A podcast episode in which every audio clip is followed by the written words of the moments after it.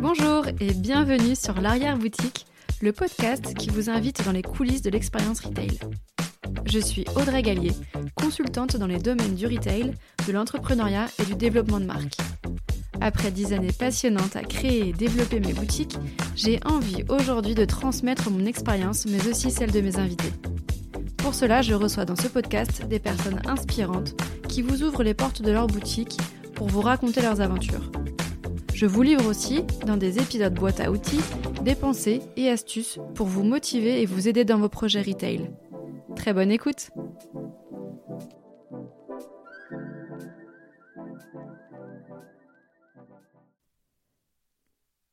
Bonjour tout le monde et bienvenue dans cet épisode boîte à outils, épisode au format court dans lequel je partage mon expérience, mes tips, mes pensées pour vous motiver et vous aider dans vos projets. Ici, pas de recette magique, car chaque projet, chaque entrepreneur et entrepreneuse est différent et unique. Mon objectif Vous inspirer, vous faire réfléchir et surtout vous aider à passer à l'action. Hello Aujourd'hui, dans cet épisode boîte à outils, j'aimerais vous parler de l'erreur fatale quand on est dans le retail. Et je ne vais pas faire durer le suspense. L'erreur numéro 1, selon moi, c'est de ne pas connaître son ou sa cliente cible et c'est pourtant crucial et central dans votre business, car je n'invente rien en vous disant ceci. Tout ce que vous entreprenez, c'est pour qu'il ou elle achète chez vous. Donc, ne pas les connaître sur le bout des doigts, c'est l'assurance de commettre de grosses erreurs stratégiques et opérationnelles. Première erreur, ne pas avoir identifié votre clientèle cible. Deuxième erreur, perdre de vue cette clientèle cible en cours de route. Je vous le disais, vos clients cibles sont pourtant la clé de voûte de votre projet, votre boussole. Et j'aime bien cette image de boussole, car c'est vraiment ce qui illustre parfaitement leur importance.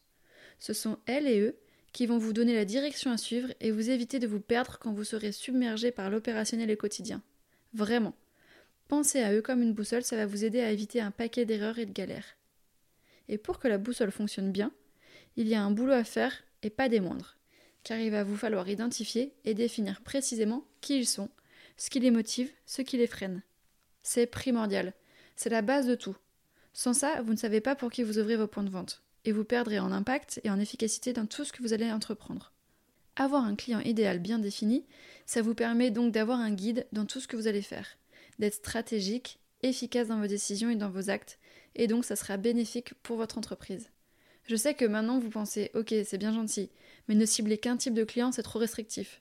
Ça va me faire passer à côté d'un chiffre d'affaires, et en plus de toute façon, moi j'ai plusieurs clients idéaux. Et je comprends totalement cette réflexion, mais je suis pas d'accord. Vous ne pouvez pas répondre aux envies de tout le monde, c'est un fait. Car je vous le dis, vouloir vendre à tout le monde, c'est l'assurance de ne vendre à personne.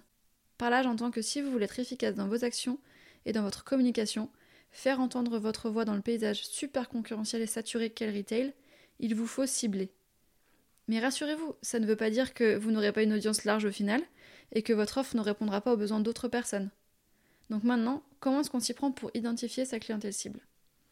On va lui tirer un portrait robot. On peut commencer par des choses assez simples. Un prénom, un âge, un genre, une vie de famille, un métier et des revenus. Mais après, le plus intéressant, c'est de partir dans la psychologie et de réfléchir et d'écrire sur le papier quelles sont ses préoccupations, ses passions, loisirs, ses sources d'informations, les marques qu'il ou qu'elle aime, déteste, qu'est-ce qui lui fait peur, les personnes qui l'inspirent, mais aussi comment est-ce qu'il ou elle aime acheter, ses habitudes d'achat quotidien, ses boutiques favorites, mais aussi ce qu'il freine à passer à la caisse. Plusieurs situations possibles. Soit vous êtes en train de vous lancer, et dans ce cas vous partez d'une page blanche, et il va vous falloir faire preuve d'imagination. Soit vous avez déjà ouvert vos boutiques, mais vous n'avez jamais vraiment pris le temps de faire ce travail. Et dans ce cas-là, vous pouvez aussi partir de ce qui existe, identifier un ou une cliente fidèle qui résume bien qui sont vos clients cibles, et partir de cette personne pour créer votre client idéal.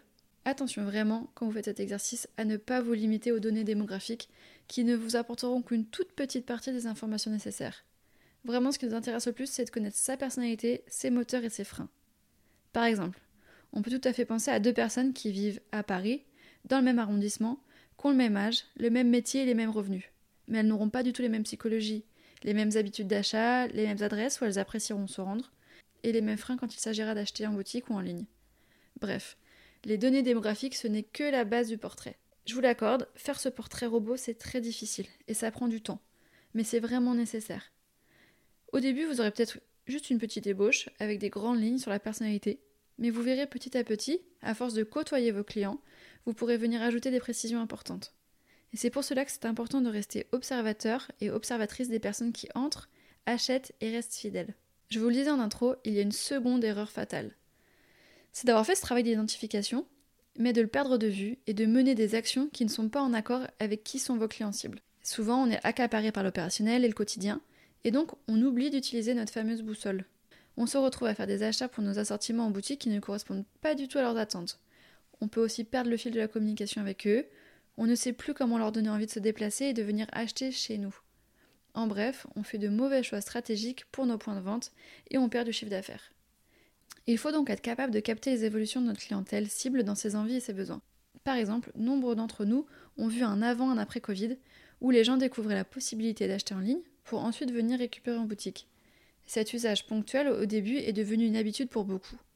Donc il faut savoir si c'est quelque chose d'important pour notre client cible, et dans ce cas, adapter son expérience boutique pour ne pas se faire distancer par la concurrence qui est rude. Soyez donc vraiment capable d'observer et de questionner pour réajuster votre offre, vos services et l'expérience boutique en fonction de la réalité du terrain. Ne négligez jamais le terrain et le retour de vos équipes de vente sur les ressentis en boutique. Votre stratégie et votre mix produit doivent vraiment répondre aux attentes de vos clients. Pour cela, je vous recommande très vivement de leur parler. Et ça peut paraître une évidence dit comme ça, mais peu le font. Prenez le temps de les rencontrer, de leur parler, de les questionner pour comprendre leur motivation à l'achat. Les outils sont nombreux pour rentrer en contact, échanger et donc mieux se connaître. Vous pouvez organiser une fois par semestre des rencontres, interview clients en direct ou par téléphone, pour discuter et creuser certains sujets avec eux. Vous pouvez aussi faire des questionnaires en boutique, à la volée, de façon aléatoire, mais aussi faire des questionnaires ou des sondages en ligne via votre newsletter. Et vous serez surpris et surprise de voir que les gens sont très souvent ravis de pouvoir donner leur avis, leur ressenti et de participer à leur façon à votre entreprise. Et que souvent, avec peu de questions, vous allez récolter énormément d'informations super précieuses. Et pour les remercier du temps qu'ils vous auront accordé, vous pouvez tout à fait imaginer un bon cadeau ou un petit cadeau directement. Notez qu'avoir un fichier client est indispensable. Il va vous permettre justement de créer du lien et d'avoir des données chiffrées. Donc vraiment ne négligez pas cet aspect et dotez-vous d'un bon outil de CRM. Comme j'aime bien le faire à la fin de chaque épisode boîte à outils, je vous propose de passer à l'action. C'est donc le moment de dégainer vos stylos, vos carnets ou vos logiciels de notes. Premièrement, en deux trois phrases, répondez à la question qui est ma clientèle cible? Et comme je vous le disais, ne vous limitez pas du tout aux données démographiques. Ce qui nous intéresse, c'est de savoir quelles sont ses passions, ses moteurs à l'achat et ses freins, ses habitudes et ses valeurs. Autre exercice que vous pouvez faire, c'est de rédiger un questionnaire de quelques questions rapides à poser de façon aléatoire à des clients qui ont passé le pas de votre porte. Prévoyez une date, de préférence un jour de grande affluence, et pensez à retraiter les données récoltées pour vous faire une note de synthèse qui vous sera fort utile pour la suite. Autre exercice que vous pourriez faire, c'est de doubler ce travail par un sondage en ligne via une newsletter auprès de votre base client. Et dernier exercice que je vous propose de faire, et qui est vraiment très intéressant, c'est d'identifier vos 10 meilleurs clients et clientes via votre fichier client et votre logiciel de caisse, pour entrer en contact avec eux et leur demander s'ils sont OK pour une petite interview de 15 minutes qui vous permettra de mieux comprendre ce qui leur plaît dans l'expérience de votre boutique, mais aussi ce qui leur manque. Vous verrez, c'est un travail fastidieux et qui demande de sortir de sa zone de confort, car on va se confronter à leurs avis. Il faut parfois savoir mettre son ego de côté mais c'est tellement constructif et efficace que le jeu en vaut la chandelle. D'autant plus que tout ça, ça va vous permettre de resserrer les liens avec eux, et ça, c'est vraiment plaisant. Après tout, quand on se lance dans le retail, c'est aussi et surtout pour vivre une expérience forte en physique avec nos clients. En bref, si je devais résumer mon propos, selon moi, l'erreur numéro 1, c'est de négliger son client cible alors que c'est votre boussole.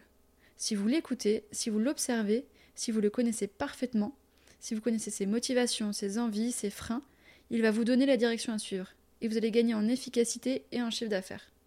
Finalement, si on ouvre le rideau de nos boutiques tous les jours, si on décide parfois de se développer en créant des boutiques en ligne, en ouvrant de nouveaux points de vente, si on décide de faire évoluer notre offre, c'est pour nos clients. Donc chérissez-les et chérissez le lien qui vous unit, parce qu'il est très précieux. J'espère que cet épisode vous a plu. Je vous retrouve dans deux semaines pour une nouvelle interview pétillante. A bientôt